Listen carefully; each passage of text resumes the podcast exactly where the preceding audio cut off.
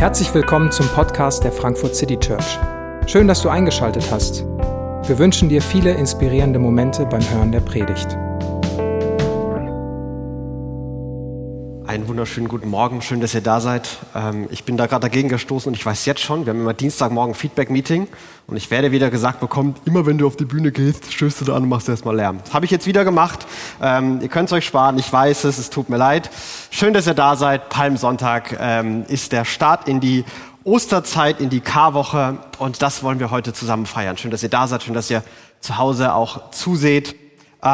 Und Ostern ist ein äh, Feiertag, den es schon lange gibt und vielleicht ist er für dich sehr bekannt und sehr vertraut. Ostern, da bist du immer in der Kirche. Oster, Ostersonntag ist ein ganz wichtiger christlicher Tag. Tod und Auferstehung von Jesus, das sind ganz zentrale Ideen für dich.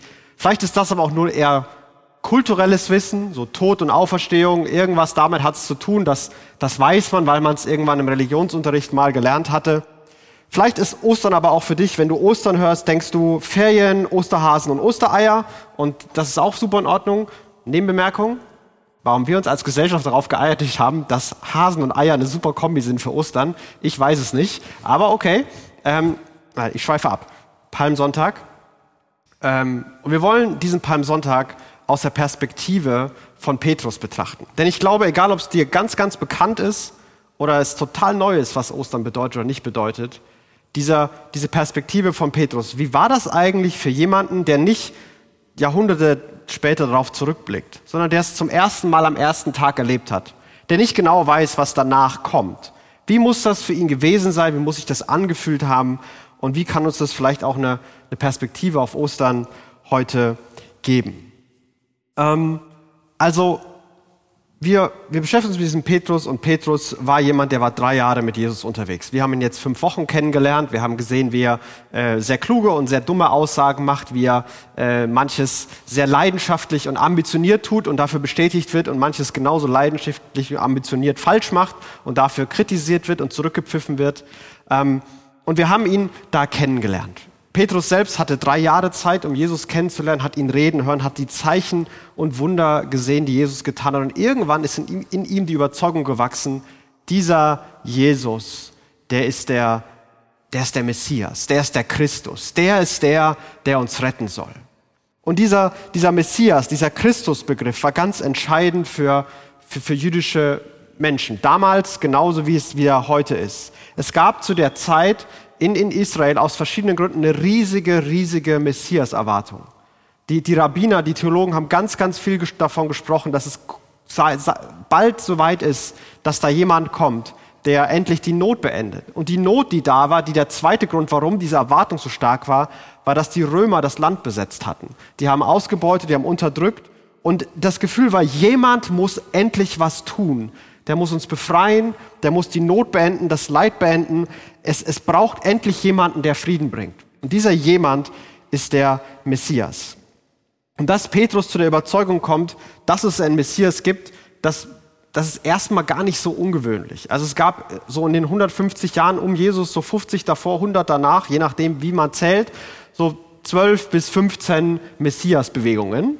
Ähm, diese haben alle damit geendet, dass die Römer der Messias-Persönlichkeit den Kopf abgehauen haben oder die an das Kreuz genagelt haben oder sowas. Und dann war es vorbei, weil ein Messias, der hätte ja triumphierend über die Römer ähm, gewonnen und sie nicht verloren. Und mit dieser Erwartung und diesem Überzeugung, okay, Jesus ist der Messias, erlebt Petrus diesen Tag und diesen Text. Und für uns sieht dieser Text wahrscheinlich relativ unspektakulär aus. Aber wenn du so eine äh, Checkliste, was muss ein Messias alles erfüllen, oder ein Messias-Bingo spielen würdest, dann würdest du nach diesem Text Bingo schreien. Denn er erfüllt alles, was man erfüllen muss.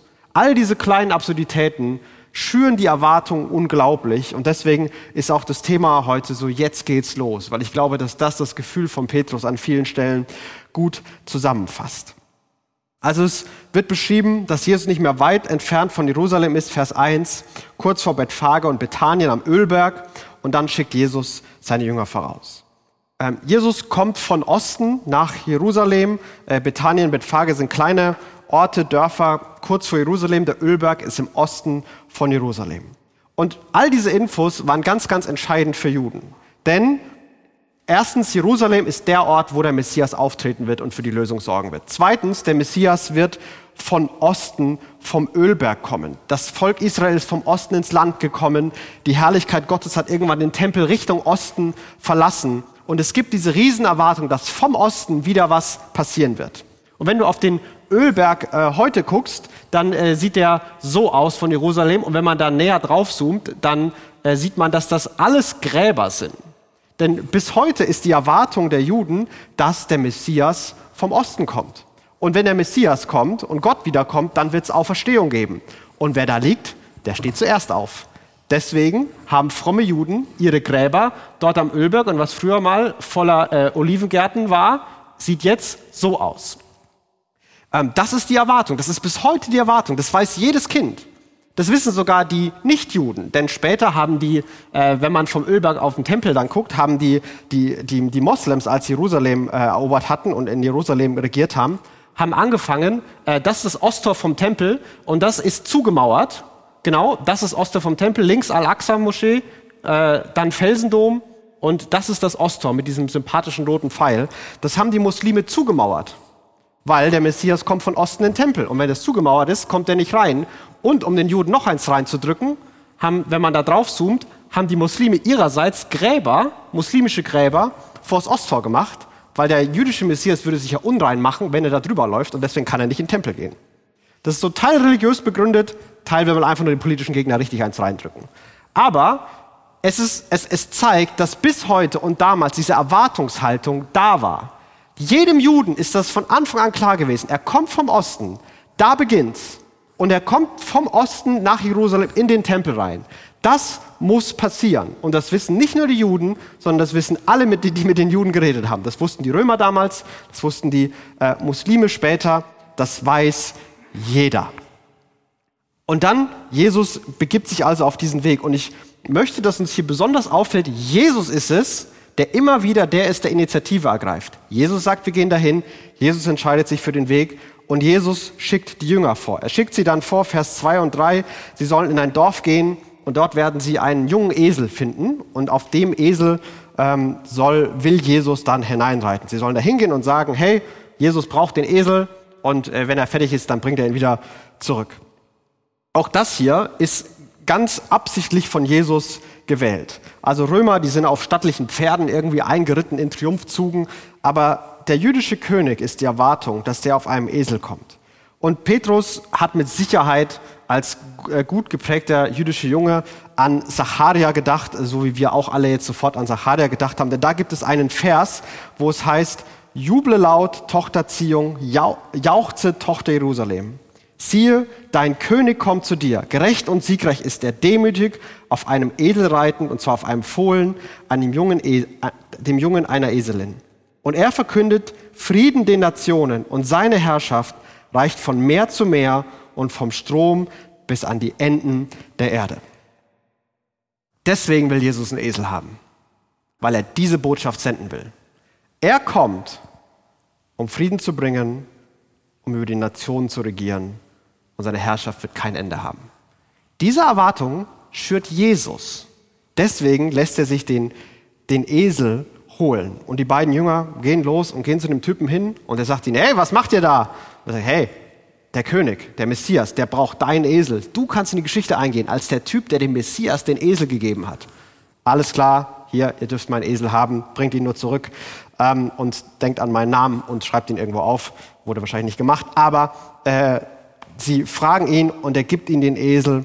Und die Jünger bringen also diesen Esel zu Jesus, damit Jesus sich draufsetzen kann und er, wie die Propheten, wie die Erwartung es angeschürt hatte, gerecht und siegreich, demütig auf einem Esel, Frieden die Nationen und seine Herrschaft von Meer zu Meer bis ans Ende der Welt.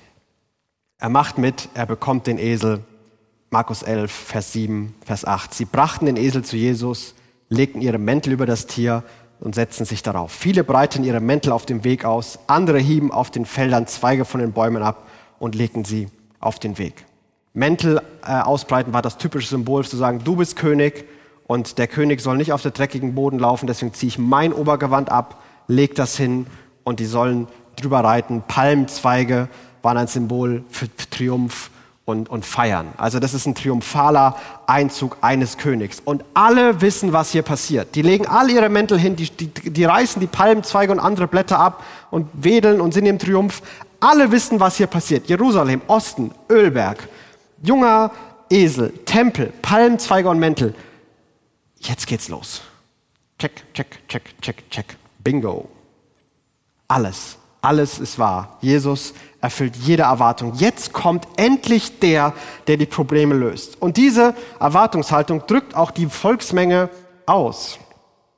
Vor und hinter drängten sich die Menschen ähm, und riefen, gepriesen sei Gott, gesegnet sei der, der im Namen des Herrn kommt. Gesegnet sei das Reich unseres Vaters David, das nun kommt. Gepriesen sei Gott in der Höhe. Gepriesen sei Gott, das wird ähm, manchmal wird hier so übersetzt, wörtlich ist dieses, dieser Hosanna-Begriff, dieser Herr hilf. Und das Gebet, was Sie hier zitieren, ist ein Gebet, das jeder, äh, jeder Jude äh, dann gebetet hat, wenn man sich an den Auszug aus Ägypten erinnert hat. Wo damals hat Gott das böse Weltreich besiegt, den bösen König besiegt. Pharao ist jetzt der Kaiser, Rom es sind die neuen Ägypter. Und jetzt, jetzt wird's wahr. Jetzt werden unsere Gebete, die wir über Jahrhunderte gesprochen haben, endlich erfüllt. Es kommt jemand, der, der das Reich Davids, dieses großen Königs Israel, wieder aufbaut. Friedenszeit, Glanzzeit. Keine Fremden mehr, die uns beherrschen. Und ich glaube, Petrus muss daneben gestanden sein und all das gesehen haben und gedacht haben, jetzt geht's los. Jetzt geht's wirklich los. Ich bin hier drei Jahre mit Jesus mitgelaufen. Er hat über ganz viel geredet. Aber das, was, was wir wollen, Freiheit, Frieden, endlich eine Lösung für unsere Probleme, jetzt ist es soweit. Jesus reitet auf dem Esel nach Jerusalem. Und ich bin nicht der Einzige, der so denkt. Guck dich mal um. Alle schreien das, alle jubeln, alle glauben, dass es jetzt losgeht. Wahrscheinlich hätte ein Wort von Jesus gereicht und es wäre ein Aufstand losgebrochen. Ich glaube, die Römer haben diese Szene bestimmt mit Hand am Schwert gesehen, weil sie schon darauf äh, bedacht waren, dass bestimmt gleich der, der große Aufstand losbricht. Und dann kommt der vielleicht enttäuschendste Vers der gesamten Bibel. So zog Jesus in Jerusalem ein. Er ging in den Tempel, sah sich dort alles an und dann kehrte er, da es inzwischen spät geworden war, mit den Zwölf nach Bethanien zurück. Geschichte zu Ende. Das war's. Also Jesus schaut sich um und dann fällt ihm auf, dass es spät geworden ist und er geht wieder. So, so wie so eine schlechte Beamtenkarikatur. Oh, es ist jetzt so 16 Uhr, da muss ich Feierabend machen, Welt retten. Das muss leider bis Montag warten. Das geht, das geht jetzt nicht mehr. Also so ein bisschen liest du dieses Vers und denkst dir, was? Davor?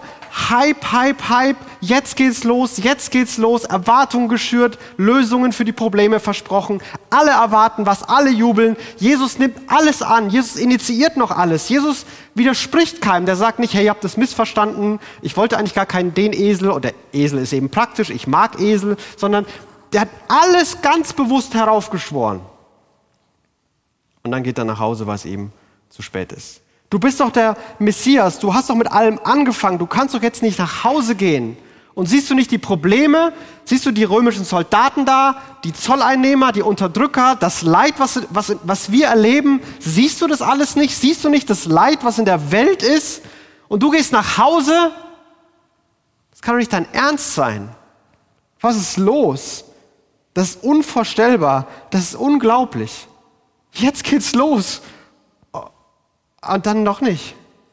Das, das kann doch nicht sein. Wieso macht Jesus bei all dem mit? Wieso beschwört Jesus all die Erwartungen herauf? Und ich glaube, Petrus hatte einen tiefen Moment des, des Unverständnisses und, der, und vielleicht auch der Wut und des Nichtbegreifens. Das kann doch nicht der Ernst von Jesus sein. Nichts zu tun bei dem, was wir alle erwarten, und wie die Welt aussieht. Das kann doch nicht der Ernst von Jesus sein. Aber Jesus nimmt das alles an, weil für Jesus beginnt es wirklich. Jesus beginnt wirklich gerade die Welt zu retten. Jesus beginnt wirklich, sich auf einen Weg zu begeben, der die Welt befreit. Er ist der Messias, er ist der König, er hat den Anspruch, die Welt zu befreien. Aber er macht es nicht so wie erwartet. Er wird sich nicht auf einen Thron in einen Palast setzen oder in einen Tempel gehen, um von dort die Welt zu regieren, sondern er wird sich ans Kreuz schlagen lassen und vom Kreuz die Welt regieren. Durch, durch seine Liebe und Selbsthingabe kommt Rettung und Befreiung. Durch Tod kommt Leben. Und das ist heute genauso unvorstellbar und absurd wie für die Leute damals. Wenn wir uns die Welt ansehen, wie sie gerade ist, was wäre die Rettung, die wir bräuchten? Wenn die, die Leute, wenn Petrus sich seine Welt angeguckt hat, wie sie damals war, was ist die Rettung, die er bräuchte, dann ist ein Mann am Kreuz wahrscheinlich ganz unten in der Liste. Das ist nicht die Lösung. Das kann es nicht sein. Das kann doch nicht dein Ernst sein. Jesus, du bist doch der Stärkere. Musst du denn immer das Böse mit Gutem überwinden? Musst du alle Leute lieben? Kannst du nicht ein paar Leute hassen? Und es ist ja okay, wenn du vielen Leuten hilfst und vielen Leuten Auferstehung und Leben und, und Gnade versprichst. Aber so ein paar Leute umbringen, das wäre wirklich hilfreich. Jesus, ich finde es voll gut, keine Gewalt. Und das ist wirklich, finde ich, bin ich voll dafür. Aber so einmal mit dem Hammer. Vielleicht nicht so schlechte Idee gerade. Wie wär's damit? Wir machen kurz die Römer platt und dann machen wir alles so, wie du willst. Wie wäre es damit? Und Jesus geht einen Weg, der so ganz, ganz anders ist. Er ist ein König, der all diese Erwartungen gerne annimmt, der all dieses, ich bringe ich bring die Welt in Ordnung, ich bin der, der weiß, was er tut und der die Welt rettet und der dann sein Leben selber geben wird an Ostern, der all das an sich abblitzen lässt. Und ein Teil von mir bleibt mit einem Unverständnis zurück, weil meine Lösungen so ab und zu mal den Hammer kreisen lassen, gezielt, wenn die die guten Gewalt einsetzen, das wäre doch in Ordnung. Das, da da gibt es einen Teil in mir, der denkt sich so, das, das wäre doch viel besser, weil ich weiß gar nicht, was Jesus genau tun wird. Ja, ich, vielleicht hat er einen großen Plan, aber den kenne ich nicht. Und es fällt mir schwer, da dann mitzugehen und zu vertrauen, wenn ich nicht weiß, was sein Plan ist. Warum tut Jesus nichts? Warum handelt Jesus nicht? Wir sehen doch Krieg und schreckliche Bilder. Ich sehe doch den römischen Soldaten da. Warum passiert nichts? Jesus, warum tust du nichts? Warum muss ich mir das anschauen? Und wir, wir beginnen die Osterwoche vielleicht vielleicht emotional gerade mit dem gleichen Unverständnis, wenn wir die Welt betrachten, äh, wie Petrus sie an dem Sonntag erlebt hat. Wir, wir, wir sehen, dass das Ostern ist die anscheinende Rettung der Welt durch Tod und Auferstehung von Jesus. Das ist die christliche Überzeugung. Und dann sehen wir die Welt, wie sie gerade aussehen, und wir merken, irgendwas, irgendwas passt da nicht. Und es ist leicht, sich in Theologie zu verlieren und alles zu theologisieren. Und das wird schon irgendwie und nicht hinzuschauen. Es ist auch leicht, zynisch zu werden und sich lustig zu machen, sich abzukehren. Herr Jesus macht es nicht so, wie wir denken, dass es gut ist. Also heißt es, er macht gar nichts. Also brauche ich ihn auch nicht. Das war die große Einstellung der Leute, die hier noch geschrien haben, hey, hier kommt der König und wir verehren ihn als König und wir legen unsere Mäntel hin. Und ein paar Tage später schreien sie alle, weg mit ihm, kreuzige ihn, den brauchen wir nicht. Der hilft uns nicht, der bringt uns nicht weiter, der erfüllt unsere Erwartungen nicht. Aber Jesus würde sagen, jetzt beginnt es. Und an Palmsonntag geht es wirklich los. Und es ist etwas in Gang gekommen, was nicht mehr auf, aufgehört hat und was auch nicht mehr aufzuhalten ist. Ich beginne das Böse zurückzutreiben und Frieden zu bringen. Das ist die Botschaft von Jesus. Ab jetzt bin ich König. Ab jetzt regiere ich hier. Nicht von einem Thron, nicht von einem Palast, sondern vom Kreuz. Ich rette von Gewalt nicht durch mehr Gewalt, sondern ich befreie vom Bösen durch absolute Liebe. Ich besiege den Tod, indem ich mein eigenes Leben gebe. Und das ist entweder wirklich albern und lächerlich, weil nichts davon funktioniert hat. Ein kläglicher Versuch, die Welt zu verändern. Oder Jesus weiß, was er hier tut. Oder Jesus ist der, der tatsächlich die Lösung für diese Probleme ist. Und das, was an Ostern passiert ist, ist tatsächlich das, was die Welt ultimativ retten und verändern wird. Eins von beiden muss es irgendwie sein. Und Petrus ist mit Jesus weitergegangen. Und auch für Petrus begann erst nach der Auferstehung manches für ihn zu dämmern. Dieses Unverständnis war real und auch für uns bleibt das real. Und manches beginnt vielleicht auch uns zu dämmern. Herr, wenn Jesus wirklich auferstanden ist und den, den Tod besiegt hat, wenn er das Böse, das Leid, das Üble, das er erlebt hat, mit Gutem überwinden konnte, vielleicht weiß er dann, was er tut. Vielleicht weiß er, wie die Welt mit Frieden regiert werden kann. Vielleicht ist sein Weg ein guter Weg und ein richtiger Weg, auch wenn ich keine Ahnung habe, wie genau sein Weg aussehen soll. Vielleicht ging es wirklich los und vielleicht ist wirklich Jesus die Person. Und ich lade dich ein, mit, mit dieser Frage in die, in die Osterwoche nochmal neu zu starten. Nicht nur in, in, in, in richtigen christlichen Aussagen dich zu verlieren, sondern es gibt diese Versprechen und diese Erwartungshaltung. Und, und wir haben diese Sehnsucht in uns. Wenn wir die Welt anblicken, dann, dann spüren wir diese Sehnsucht. Und ist das, was Jesus getan hat, ist das wirklich eine Antwort? Ist so ein König, der so in die Welt kommt, der so regiert, der so einen Weg geht, ist das wirklich, was die Welt braucht? Ist das wirklich die Lösung? Kann es sein, dass die Rettung der Welt so aussieht? Kann es sein, dass Jesus tatsächlich der König ist, der ultimativ regiert und dessen, dessen Regierung, dessen Herrschaft wirklich die Rettung bringt? Kann das, kann das sein? Und ich lade dich ein, mit dieser Frage reinzugehen, dein Unverständnis nicht wegzuschieben, sondern das mitzunehmen deine Erwartungshaltung nicht, nicht klein zu machen, aber vielleicht zu öffnen, dass Jesus anders handeln kann, als du es erwartest. Und ich lade dich ein, diesen, diesen Fokus auf die Person Jesus zu richten. Ist er der König? Kann das sein, dass so ein König, der ganz nach meinen, der gar nicht nach meinen Erwartungen handelt, der ganz anders handelt, dass der die Lösung für die Welt ist? Und kann es sein, dass das Kreuz sein Thron ist von dem er bis heute die Welt regiert. Und mit dieser Frage war Petrus konfrontiert, mit dieser Frage will ich uns heute konfrontieren. Und die Antworten, die, die werden wir vielleicht bei Ostern finden, die werden wir vielleicht heute auch noch angedeutet finden. Aber der Moment für Petrus war zu sagen, ich weiß nicht, was kommen wird. Irgendwie macht er es ganz anders, als ich glaube.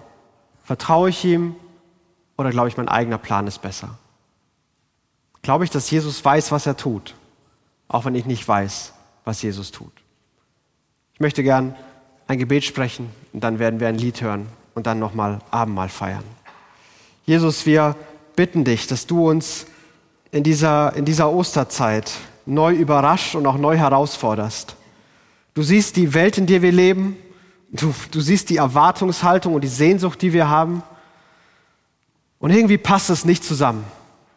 Und da kommst du mitten rein in unsere Sehnsucht und in die Welt, wie sie ist, und sagst, du bist der König. Du regierst ab jetzt über jede Nation und du bringst einen Frieden, der ewig bleibt. Und Jesus, ein Teil von uns will das glauben und ein anderer Teil bleibt unverständlich zurück. Und du siehst, wie wir an diesem Punkt sind. Und ich bete, dass wir einen, einen Blick jetzt in diesem Gottesdienst auf dich bekommen, wer du bist und wie du handelst. Und dass es unser Vertrauen, unser Staunen über dich größer werden lässt. Bete, zeig uns, wer du bist und wie du als König einziehst und regieren willst. Amen.